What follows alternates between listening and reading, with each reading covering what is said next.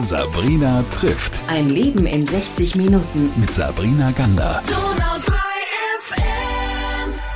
Ich freue mich heute auf ein ganz besonderes Gespräch und wohin uns das führen wird, das sehen wir noch. Bei mir ist auf jeden Fall Ramona. Erstmal schön, dass du da bist. Hi, freut mich auch, dass ich da sein darf. Du bist aufgewachsen in der Nähe von Weißenhorn, hast du mir erzählt. Genau, ja. In Biberach. Aber das sage ich hier sehr ungern, weil jeder hier ja gleich an das große Biberach denkt.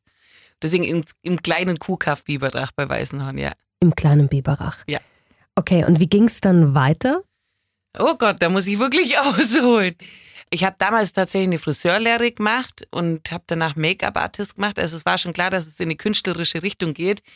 Ähm, aber irgendwie hat mich das alles nicht so komplett ausgefüllt. Und ähm, genau, ich war dann in München, habe eine Make-up-Artist-Ausbildung gemacht und bin dann wieder zurück nach Ulm und stand da erstmal und habe dann beim Norbel als Geschäftsassistent angefangen. Keine Ahnung wie. Ich weiß, ich habe das auch alles nicht gelernt, aber ich war wohl sympathisch und konnte da irgendwie reinschlittern. Und ähm, die mussten dann ganz viele Leute kündigen wegen der Wirtschaftskrise. Und natürlich dadurch, dass ich einfach keinen Plan habe und ich war nett, aber ich hatte keinen Plan, war ich die erste, die gegangen wurde. Und dann habe ich mich gefragt, was ich wirklich will. Und das war, ich wollte tanzen, weil ich tatsächlich Salsa tanze ich seit ich 14 bin, ähm, habe immer was mit Tanzen auch gemacht. Und dann habe ich mich in Berlin auf einer Tanz- und Schauspiel- und Gesangschule beworben und bin da auch genommen worden. Das ist ja fast wie so ein äh, Musical-Film, weißt du? Ja, ja, da gibt es auf jeden Fall einige äh, Punkte zu erzählen. Genau, und dann bin ich nach Berlin gekommen, habe dort äh, die Tanzausbildung angefangen mit Nebenfach Schauspiel. Und ähm, das war eine ziemlich tiefe Ausbildung, weil es ganz viel um, woher sind wir, wieso sind wir, wie wir sind, woher kommen unsere Gefühle, wie können wir die auf die Bühne bringen. Und ähm, das war total spannend, aber natürlich auch ziemlich anstrengend, vor allem emotional anstrengend, weil die halt angefangen haben, uns aufzureißen, so um wirklich an unser Innerstes zu kommen. Ja, dann standen wir da manchmal mit dem Riesenpaket, was da alles drinnen schlummert und wussten teilweise nicht mal, wie wir das wirklich ähm, rausbringen sollen oder wie wir das verarbeiten, wie wir damit umgehen. Und die Ausbildung ging drei Jahre und ich habe danach, also ich habe insgesamt sechs Jahre in Berlin gelebt und habe da dann auch viel, ich hatte einen Salsa-Tanzpartner, ich habe Background-Sachen für Videos gemacht, ähm, habe tatsächlich in einem Kinofilm mittanzt. Ähm, in welchem? Das musst du schon verraten jetzt. Ähm, Street Dance 3D war das damals. Ähm, aber man kann mich nicht wirklich sehen, weil wir waren, also alle Tänzer waren ähm, gecastet, aber teilweise einfach wie Komparsen. Und wenn man es weiß, kann man ein Haarschippel von mir sehen. genau, ähm, da habe ich mitgetanzt und irgendwann mal, jetzt im Nachhinein weiß ich, dass ich damals wahrscheinlich schon leichte Depressionen hatte, aber das nur nicht so wahrgenommen habe. Ähm, habe ich irgendwann meine Zeit in Berlin abgebrochen, weil Berlin ist eine mega tolle Stadt, aber sehr viel, sehr laut. Ähm, nicht viele Wurzeln, die man da finden kann, wenn man selber nicht genug hat.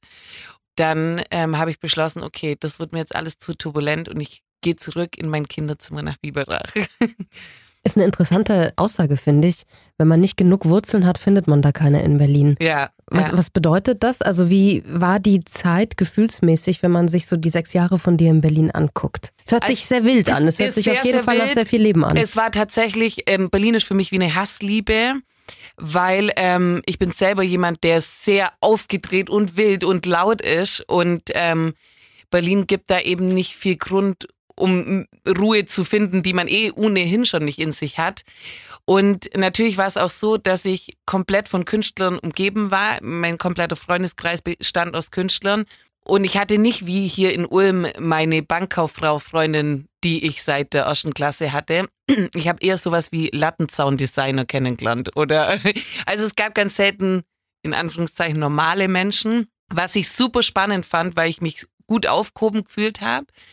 Und weil ich glaube, dass ich im kleinen Biberach eher ein bunter Hund war und in Berlin war ich der Vollnormalo. Also da gab es noch viel wildere Gestalten als mich. Also ich habe irgendwann gemerkt, okay, mir wird's zu viel. Ich, ich, ich konnte nicht, ich konnte nicht das finden, was ich wahrscheinlich gesucht habe. Was ich jetzt erst im Nachhinein realisiere, aber zu der Zeit habe ich einfach gemerkt, das fühlt sich nicht mehr richtig und gut an, da wo ich gerade bin. Ja, das hast du vorhin erzählt, dass die euch in der Tanzausbildung so aufgebrochen haben. Ja. Ich meine, das kommt ja nicht von ungefähr, dass man Ausdruckstanz sagt oder dass Tänzer ja so mit ihrer Seele auf die Bühne müssen.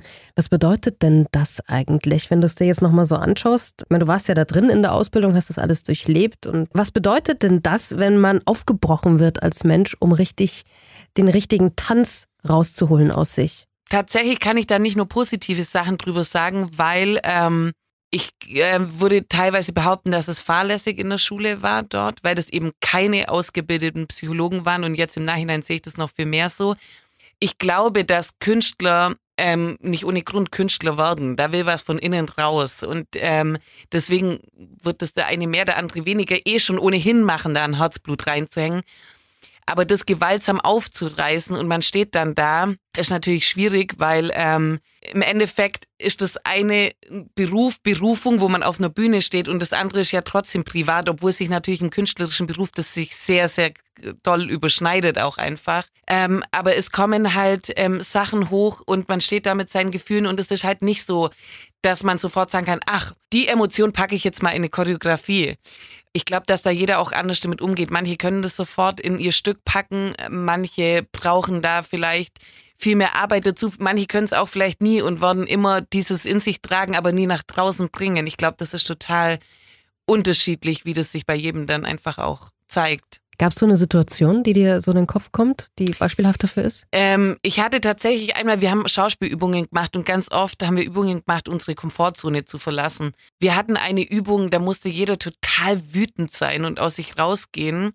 Und für mich war das gar kein Problem. Das konnte ich ziemlich schnell ähm, abrufen, so eine laute, wilde Person zu sein. Und dann hat aber meine Lehrerin gesagt, nee, und du bist jetzt die ganz zarte, weil das bei mir halt nicht funktioniert hat, da irgendwie tiefer zu kommen.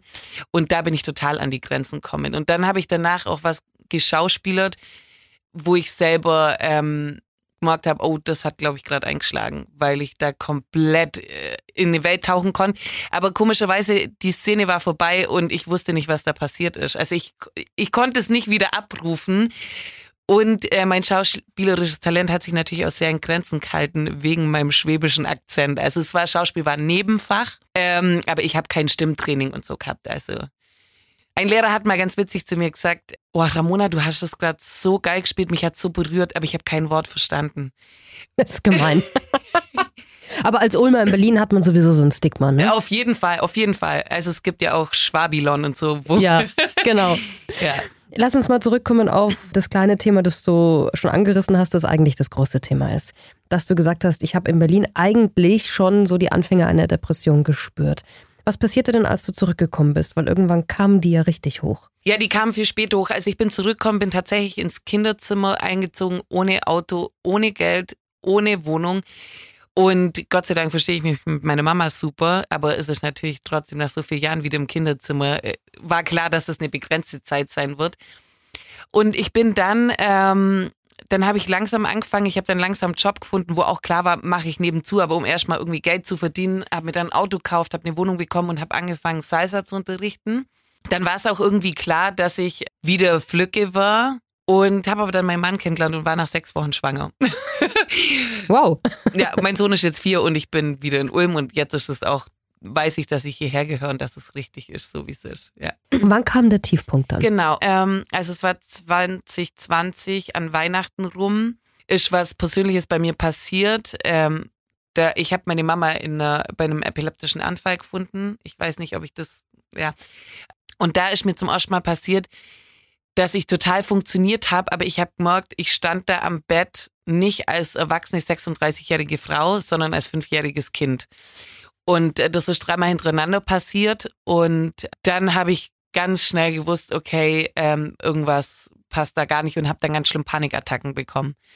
Gott sei Dank wusste ich sehr, sehr schnell, dass es psychisch ist, weil ich ganz viele im Umkreis habe, die erstmal jahrelang zu jedem Arzt gehen, weil sie wirklich denken, sie haben jetzt einen Herzinfarkt oder sie haben irgendwas an der Lunge, weil sie keine Luft mehr bekommen. Oder ich wusste sehr, sehr schnell, dass da psychisch was ist.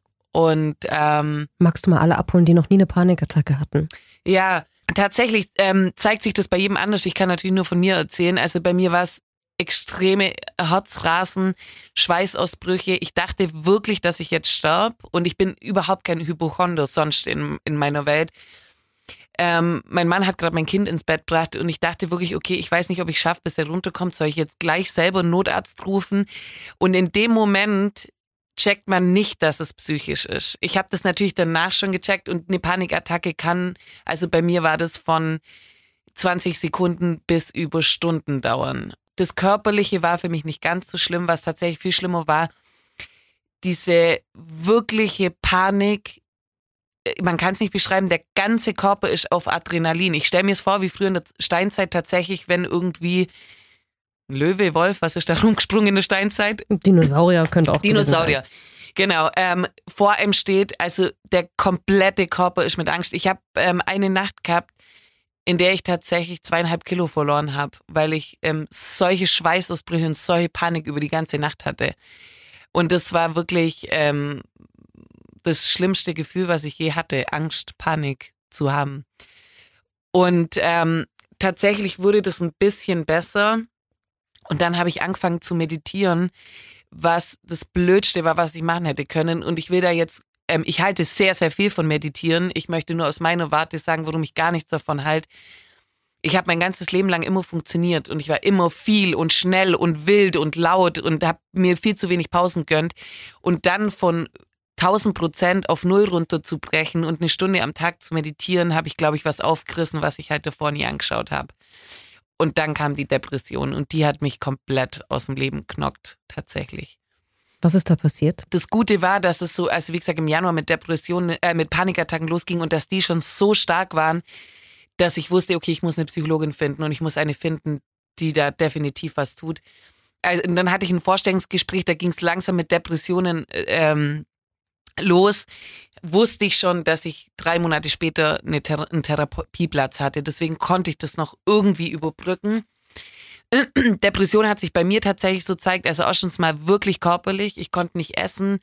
Ich hatte 15 Kilo weniger auch als jetzt. Ich konnte nicht mehr schlafen. Ich, ich wusste nicht morgens, wie ich den Tag überleben soll. Also jede Minute war gefühlt eine Woche. Es hat nichts mehr Sinn gemacht, gar nichts mehr. Ich hatte auch wirklich körperlich Schwindel, wie als ob man 98 Joint geraucht hätte, but not in a good way. Wirklich total äh, neben mir. Und das Schlimmste für mich war auch mit dieses Unwirklichkeitsgefühl, wenn man fühlt sich nicht. Also man ist wirklich bisschen zombie-mäßig tot. Man fühlt gar nichts mehr. Weil diese Weinen ist geil. Also ich stehe drauf, wenn ich weine, dann freue ich mich, dass ich weinen kann. Aber dieses tote Gefühl ähm, und gar nichts mehr zu fühlen und ähm, ich habe es in meinem Stück, Stück auch beschrieben, der Fall auf den, auf den Boden ist schrecklich, aber das viel Schlimmere noch ist der freie Fall, dass man nicht mal mehr weiß, wann kommt der Boden, wo, wo hört es überhaupt auf und keine Grenzen, die einen irgendwie ein bisschen da halten. Das war eigentlich ja das Schlimmste an der Sache. Es ist kein Thema, über das man eigentlich spricht. Deswegen sprechen wir heute drüber. Ich finde das ganz gut, denn es gibt so viele Menschen, die Depressionen haben und sich nicht trauen, damit nach außen zu gehen. Manchmal gerade die starken Menschen, die sagen, nee, das kann ich mir nicht eingestehen und ich möchte das nach außen gar nicht tragen. Umso wichtiger und so schöner finde ich und umso stärker, dass du das heute machst. Dann nimm uns doch mal mit. Du hast schon dieses Stück angerissen, zu dem kommen wir noch. Du hast ja aus dieser Depression heraus ja auch was Kreatives dann gestaltet. Wären wahrscheinlich deine Lehrer aus der Berliner Tanzschule ganz froh darüber, dass es doch so in die Richtung gegangen ist, was sie sich rudimentär da vorgestellt haben. Was hat dir geholfen, wieder einen Halt zu finden? Also eine Sache, was mir ganz wichtig ist anzusprechen, weil ich dadurch, dass ich sehr offen damit umgegangen bin und ich glaube, ich wollte auch deswegen offen damit umgehen, weil jeder auch von mir gedacht hat, du niemals, habe ich ganz viel Feedback gekriegt, teilweise von Leuten, die fünf Jahre mit mir befreundet sind und ich das nicht wusste, die schon Antidepressiva fünf Jahre lang nehmen und ähm, die so schlechte Erfahrungen mit Therapeuten gemacht haben und das kann ich komplett widerlegen. Ich habe ähm, die beste Therapeutin für mich gefunden, die man nur haben kann. Die hat mir sehr, sehr geholfen die hilft mir immer noch sehr. Ähm, und ich habe super tolle Freunde, Familie, mein Mann, mein Kind. Das hat natürlich alles geholfen. Aber auch damit offen umzugehen, weil auf einmal gefühlt jeder zweite sagt, hatte ich schon, kenne ich, ähm, ging mir auch so. Meine Freundin, meine Schwester, meine Mutter. Und deswegen gehe ich auch so. Also natürlich gibt es Momente, wo ich es nicht schön finde zu erzählen, wie man da am Boden liegt, aber ich glaube, dass es immer funktioniert, wenn wir uns alle irgendwie eine Hand reichen. Und ich glaube, das ist der erste Schritt, sich zu zeigen. Ist es auch eine Empfehlung, oder? Wenn jetzt Leute zuhören, die das Gleiche durchmachen, aber vielleicht sich nicht getraut haben, bis jetzt irgendwo hinzugehen, irgendwas zu sagen, dieses jahrelang mit sich rumschleppen, bevor was Schlimmeres passiert, muss man ja dazu ja. sagen, anzusprechen, sich einen Therapeuten zu holen und einen Therapeuten auch zu wechseln vielleicht. Definitiv. Und ich meine, ich weiß, wie die Situation mit Therapeuten ist. Das ist momentan nicht einfach. Aber viele sagen, ja, dann müsste ich ja so lange warten. Und ein halbes Jahr später treffe ich die wieder und die sagen, ja, ich habe immer noch nichts gemacht. Aber in dem halben Jahr hätten sie vielleicht schon einen Platz gefunden. Und natürlich ist es bei jedem nicht gleich ausgeprägt. Aber ich kann jedem nur raten, wenn er was spürt, lieber früher anzufangen. Weil ich war an dem Punkt, wo ich mittlerweile jeden verstehe, der springt. Also, und das hätte ich mir nie vorstellen können, dass es so ist. Ähm, und äh, deswegen tut was. Ich habe viel zu lange nichts getan und die Augen zugehalten. Deswegen tut was, wenn ihr merkt, dass da irgendwas in euch schlummert. Und ich glaube, jeder hat irgendwie ein Päckchen. Theoretisch könnte jeder zum Psychologen und irgendwas aufarbeiten. Ich glaube, da sind wir alle nicht alleine. Das absolut. Dich berührt es ja immer noch, ne? Also schüttelt ja. dich schon ordentlich durch, wenn wir jetzt drüber sprechen. Ja, das definitiv. merkt man auch in deinen Augen, die man jetzt nicht sehen, aber hören kann. Du hast daraus Kraft geschöpft, würde ich jetzt mal sagen, kreative ja. Kraft. Was ist daraus entstanden aus dieser mhm. Zeit? Also ich habe auf irgendwann mal, ich habe, wo es mir immer wieder ein bisschen besser ging, aber immer noch schrecklich, sage ich jetzt mal, habe ich immer zu meinem Mann gesagt, ja, aber es ist ja immer noch nichts besser geworden und ich kann ja immer noch das nicht und ich schaffe immer noch das nicht. Und dann hat er mir immer gezeigt, was ich eigentlich alles schon ähm, geschafft habe in der Zeit. Und dann habe ich angefangen aufzuschreiben, was ich gar nicht konnte. Und ähm, was ich jetzt schon wieder kann. Also tatsächlich gab es ein Frühstück. Ich saß morgens beim Frühstücken und habe geweint, dass ich einfach nur normal frühstücken kann. Solche Sachen findet man dann toll im Leben. Dann habe ich mir aufgeschrieben, wie ich mich fühle, auch in ganz schlimmen Situationen und was ich jetzt schon kann und habe das immer wieder durchgelesen, weil natürlich man entwickelt sich und man geht ja immer von dem Jetzt-Zustand aus und vergisst oft, woher man kommt. Und irgendwann habe ich ganz viele Texte gefunden und dann habe ich mich da zurückerinnert an die Tanzschule in Berlin, dass es da ein Stück gab und das immer wieder präsent war. Und wie gesagt, es war wie ein bisschen in Hollywood. Auf einmal wusste ich, ich muss das machen. Es war ganz klar für mich und auf einmal hat alles auch, es ist passiert. Ich habe geschrieben und geschrieben und ich, ich habe Szenen in meinem Kopf gehabt und ich habe einfach mein Handy in die Hand genommen, habe eine Story gemacht und habe gesagt, Leute, ich brauche Komparsen für mein Stück, wer ist dabei? Danach habe ich mich gefragt, hast du das jetzt gerade wirklich gemacht? Aber ich habe es einfach getan und auf einmal haben sich so viele Sachen gefügt und jetzt sitze ich hier und frage mich mal wirklich. Also ja, ich habe ein Stück geschrieben, das heißt die Scheinriesin. Ich wollte nicht zu viel über den Namen erzählen, weil das ich bei meinem Stück nochmal näher erkläre, aber auf jeden Fall stammt der Name von meiner Psychologin. Das war das erste Wort, wo, mit einer der ersten Worte. Es ging um einen Scheinriesen. Und ich erzähle meine Geschichte. Natürlich bühnentauglich, es wird übertrieben, untertrieben, Sachen werden weggelassen. Ähm, aber ich möchte darstellen, wie sich das bei mir zugespitzt hat, wie es sich für mich angefühlt hat, wie ich jetzt damit umgehe. Es so, wird getanzt, ne? Es wird viel getanzt. Es gibt nonverbales ähm, Schauspiel. Es wird gesungen. Ähm, es wird Texte geben. Es wird Bilder geben. Ich weiß nicht genau, wie man es nennt, deswegen nenne ich es einfach Bühnenstück. Ein Bühnenstück. Wo sieht man das und wann? Am 27. und 28. Januar in der Stadthalle in Weißenhorn. Es gibt tatsächlich auch eine Internetseite www.diescheinriesen.de. Was mich total freut, dass da tatsächlich von Superprofis zu Ich stand noch nie auf der Bühne Leute mitwirken. Also ich fahre tatsächlich jetzt nach dem Interview nach Stuttgart ähm, und hole den Choreograf für das Stück ab, der momentan in Schweden wohnt, der ganz viel bei Starlight Express hat, der zehn Jahre mitmacht bei ganz vielen Musicals also wir haben solche Profis dabei und wir haben Leute dabei, die bei mir im Zumba-Kurs sind und sagen, oh Gott, es wird ernst, ich kann niemals auf eine Bühne. Großartige ja. Mischung. Ja. Sag mal, diese, um nochmal einmal kurz zurückzukommen, ähm, lass uns mal einen Rückspiegel nochmal schauen. Diese Panikattacken und diese, diese Schübe, diese Depressionen, wie gehst du damit um, perspektivisch auch für die Zukunft? Und ich glaube, das ist ja auch ganz wichtig für alle Betroffenen oder auch Angehörigen ja. von Betroffenen. Also ich bin einer der, da, da streiten sich oder scheiden sich die Geister oder wie man es auch immer nennt. Ich glaube nicht, dass man die Diagnose Depressionen bekommt und damit leben muss. Das glaube ich nicht. Ich glaube, das hat einen Grund und es gibt auch Gründe, woher das kommt. Und wenn man eine Therapeutin gefunden hat, mit äh, der man super gut arbeiten kann, dann findet man auf einmal Sachen in sich und es macht so viel Sinn. Und man fragt, also man fragt sich, habe ich die Option nie gesehen? Wo war die eigentlich in meinem Leben? Und es macht, also manchmal ist es teilweise sogar lächerlich, was da rauskommt. Ich glaube, dass es ähm, sogar eine super Chance sein kann. Tatsächlich hätte ich das, hätte mir das jemand vor einem Jahr gesagt, hätte ich gedacht, ich bin super dankbar, dass ich das durchmachen musste, darf. Traue ich mich noch nicht zu sagen, soweit bin ich nicht. Es sind so viele Sachen anders wie davor. Ich habe ähm, so viele Sachen schon verändern können und ähm, der, der Zukunftsblick, die ganzen Sachen nicht mehr mit mir rumzutragen und Sachen so zu leben, wie ich das wirklich will, ist fantastisch. Deswegen, ich habe noch Panikattacken tatsächlich, aber ganz, ganz selten. Die sind so gut wie weg. Und wenn sie kommen, weiß ich sofort, woher sie kommen. Also ich habe einen ganz anderen Umgang damit, definitiv. Und Depression ist tatsächlich so, das Stück macht sehr viel mit mir. Ähm, es gibt noch Schübe, wenn man das so nennen kann, viel kürzer und auch tatsächlich ein anderer Umgang. Es gibt ganz selten Momente, wo ich immer noch denke, okay, es hat alles keinen Sinn, es gibt's noch. Ähm, aber ich sehe eine Entwicklung und deswegen, ich freue mich auf meine Zukunft.